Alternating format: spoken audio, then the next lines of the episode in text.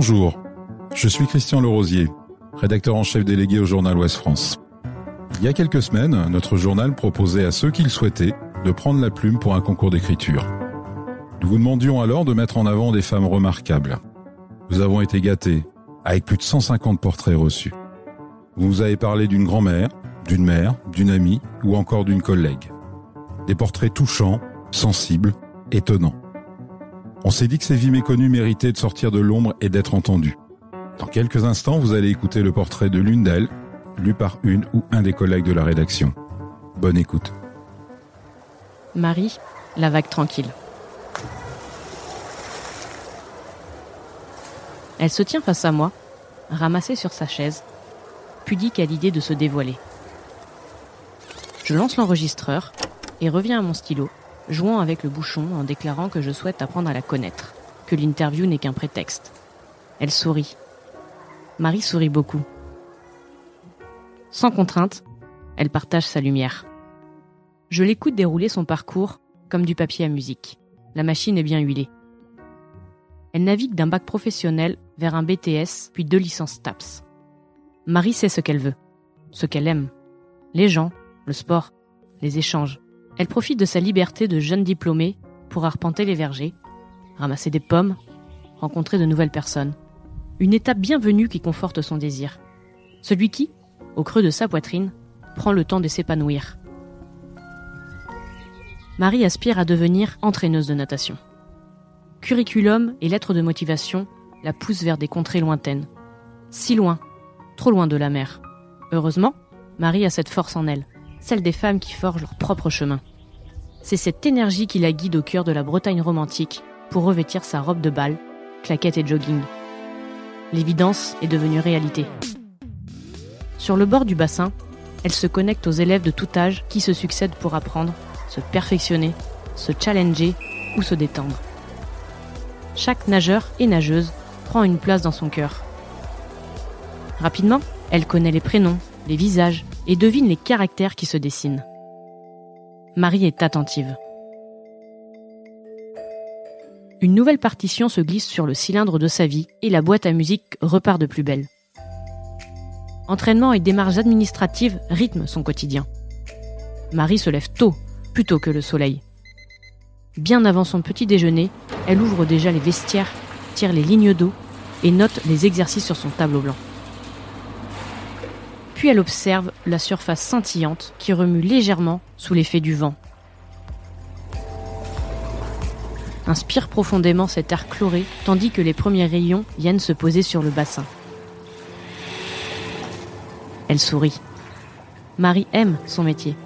Elle se compte souvent sa chance quand elle plaisante avec les jeunes, quand elle parie avec les grands et quand elle bavarde avec les plus vieux. Chacun d'entre eux lui apporte cette petite étincelle qui illumine ses journées. C'est pour cette raison que Marie donne de son temps, sans compter, en toute authenticité. C'est pour cela que ses élèves l'aiment.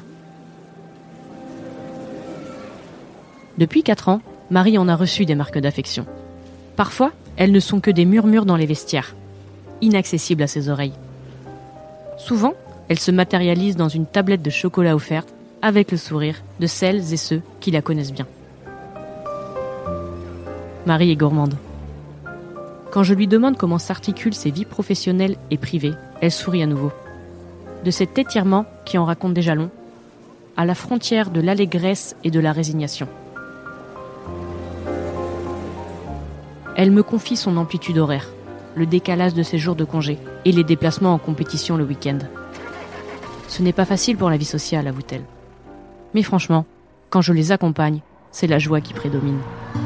Toujours. La joie de voir leur progrès et leur bonheur. La joie d'avoir un métier qui fait sens. Des femmes entraîneuses, on en compte peu en Bretagne. Quand je la questionne à ce sujet, elle avance les contraintes horaires la pression de la réussite, mais déplore aussi le manque de place faite aux femmes pour s'épanouir dans cette discipline.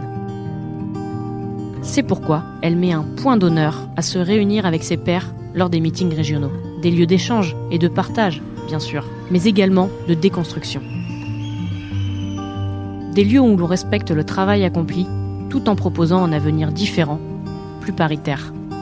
Selon elle, Des femmes comme Bénédicte Compois, présidente de la Ligue de Bretagne de natation, participent à diversifier le paysage de la natation française. C'est la personne qui m'a poussée à faire ce que je fais aujourd'hui, insiste-t-elle. Parmi ses autres sources d'inspiration, Marie cite Magali Merino, entraîneuse d'Axel Raymond, nageur français qui, à 20 ans, obtenait déjà trois titres d'affilée en eau libre. La voix de Marie est lourde de respect. Elle sait l'importance d'être bien accompagnée lorsque l'on est jeune en compétition. Ces heures d'exercice, parfois difficiles et frustrantes, qui finalement ouvrent le chemin d'un podium. Derrière chaque athlète se tient un entraîneur. Une femme ou un homme qui conseille, répète, décortique, pousse hors de sa zone de confort ce champion ou cette championne en devenir. Marie adore challenger ses adolescents. Mais elle rappelle souvent que le podium n'est pas l'unique forme de réussite, que parfois, le plaisir de se surpasser est tout aussi réjouissant. Signé Aurélie Croiset. Elle mérite d'être dans le journal. Elle mérite d'être dans le journal. Elle mérite d'être dans le journal. Elle, mérite d'être dans le journal. Elle mérite d'être dans le journal. Elle mérite d'être dans le journal. Elle mérite d'être dans le journal.